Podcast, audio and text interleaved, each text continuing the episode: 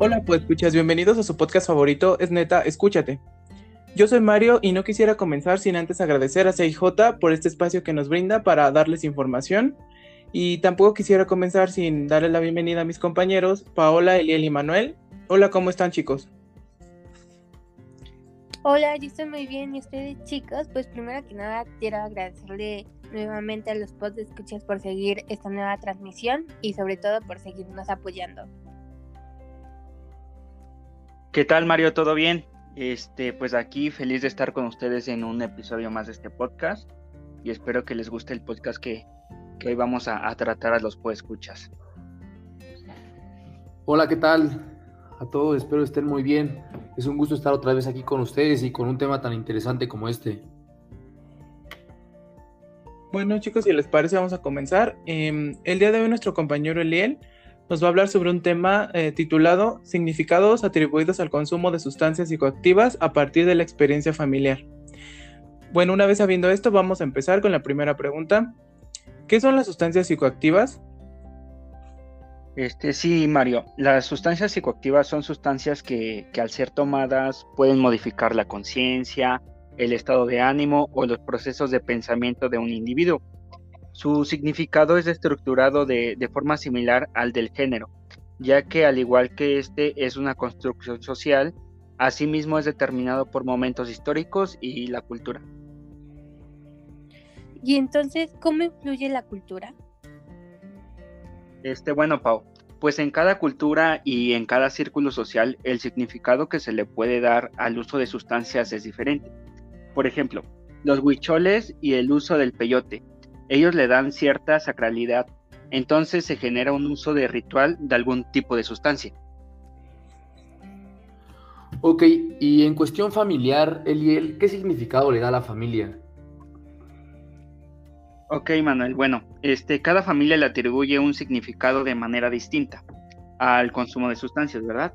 Algunos lo exaltan y es por ello que permiten, ¿no? Que, que en su casa sea consumido dentro de, ese ámbito. Este, y no, no tienen problema, en algún, problema alguno, perdón. Mientras que otros los, los satanizan y por tal motivo es renegado dentro de ese círculo familiar. Ok, ¿y de qué manera son articulados estos significados? Mira, estos se derivarán de manera afectiva, como por ejemplo, en odio, en amor, rencor, tristeza, melancolía, alegría, entre otros más. Este, hay familias donde es costumbre que los hijos vayan a la tienda a comprar alcohol y estos reciben recompensas de los padres de manera y bueno, de esta manera es como la sustancia adictiva va a guardar una relación subjetiva con el amor. Es por poner un ejemplo. Y entonces, ¿usar sustancias es un trazo de identificación con los padres? Sí, Pau. E incluso algunos miembros de la familia pueden comenzar a, consumir sustancias como una posible respuesta a la duda que surgió al ver que sus padres o madres utilizaban estas sustancias y, y, las consecuencias que conllevan. Por ejemplo, padres que solo muestran amor cuando consumen alguna sustancia o algunos otros que llevan a cabo actos de violencia, peleas, cariños o algo, algo así por el estilo. Y bueno, cerrando ese tema tan interesante e informativo, ¿cómo se podrían percatar los residentes eh, de las bases discursivas familiares que tienen? ¿Me podrías ayudar con eso? Bueno, sí, claro que sí, Manuel.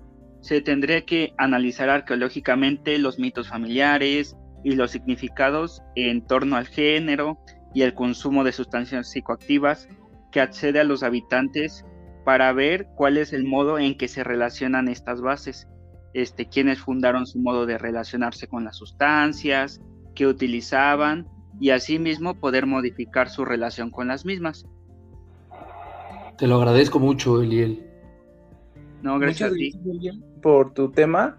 ¿Y podrías darnos una conclusión, por favor?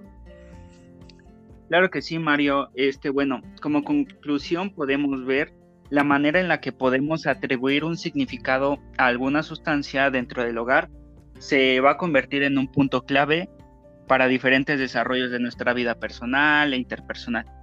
tomando en cuenta desde qué punto puede ser permisivo o denegado el uso de sustancias por la familia. También debemos tomar en cuenta la gran influencia que conlleva en las distintas formas de mostrar afecto. Y bueno, si bien es vinculado con el género, como lo mencionamos al principio, que es una construcción social, debemos de hacer un análisis dentro de los hogares y ver cómo es la relación que se maneja con el uso de sustancias, ya que de esta puede depender el consumo de sustancias psicoactivas de cada miembro familiar. Y sería todo. Gracias por escuchas, gracias a mis compañeros también. Muchas gracias, este, eh, ¿Alguien, chicos, quisiera agregar algo más? Eh, yo igual, muchas gracias, Eliel, por este tema y sobre todo por ayudarnos a entender un poco cómo se atribuyen, sobre todo el consumo, con la cultura y la familia en este entorno y sobre todo con la familia y los sentimientos que se pueden desarrollar. Sí, claro, yo quiero agregar algo. Este, la verdad, eh, los comentarios se me hicieron muy acertados porque sí, las familias a veces rechazan todo esto y en lugar de abrirse e informarse para que sus hijos no puedan, eh, no hagan estas prácticas o consuman estas sustancias, eh, los sumergen como en la ignorancia, es lo que yo siento, y es mucho peor que informarse. Gracias Manuel, muy acertado tu punto. Muchas gracias chicos por sus aportes. Eh, nos vemos, pues escuchas, este sería todo por este episodio. Nos vemos la próxima.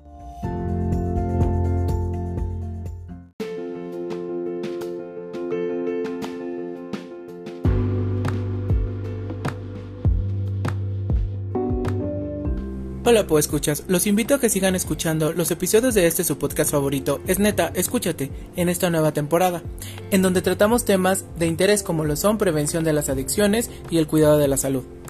También pueden encontrarnos en nuestras redes sociales como Ciberayuda en el blog, Coyoacán Juvenil en Facebook, Juntos nos cuidamos en TikTok y Diversión o Adicción en Instagram, donde pueden dejarnos sus comentarios y con gusto los responderemos.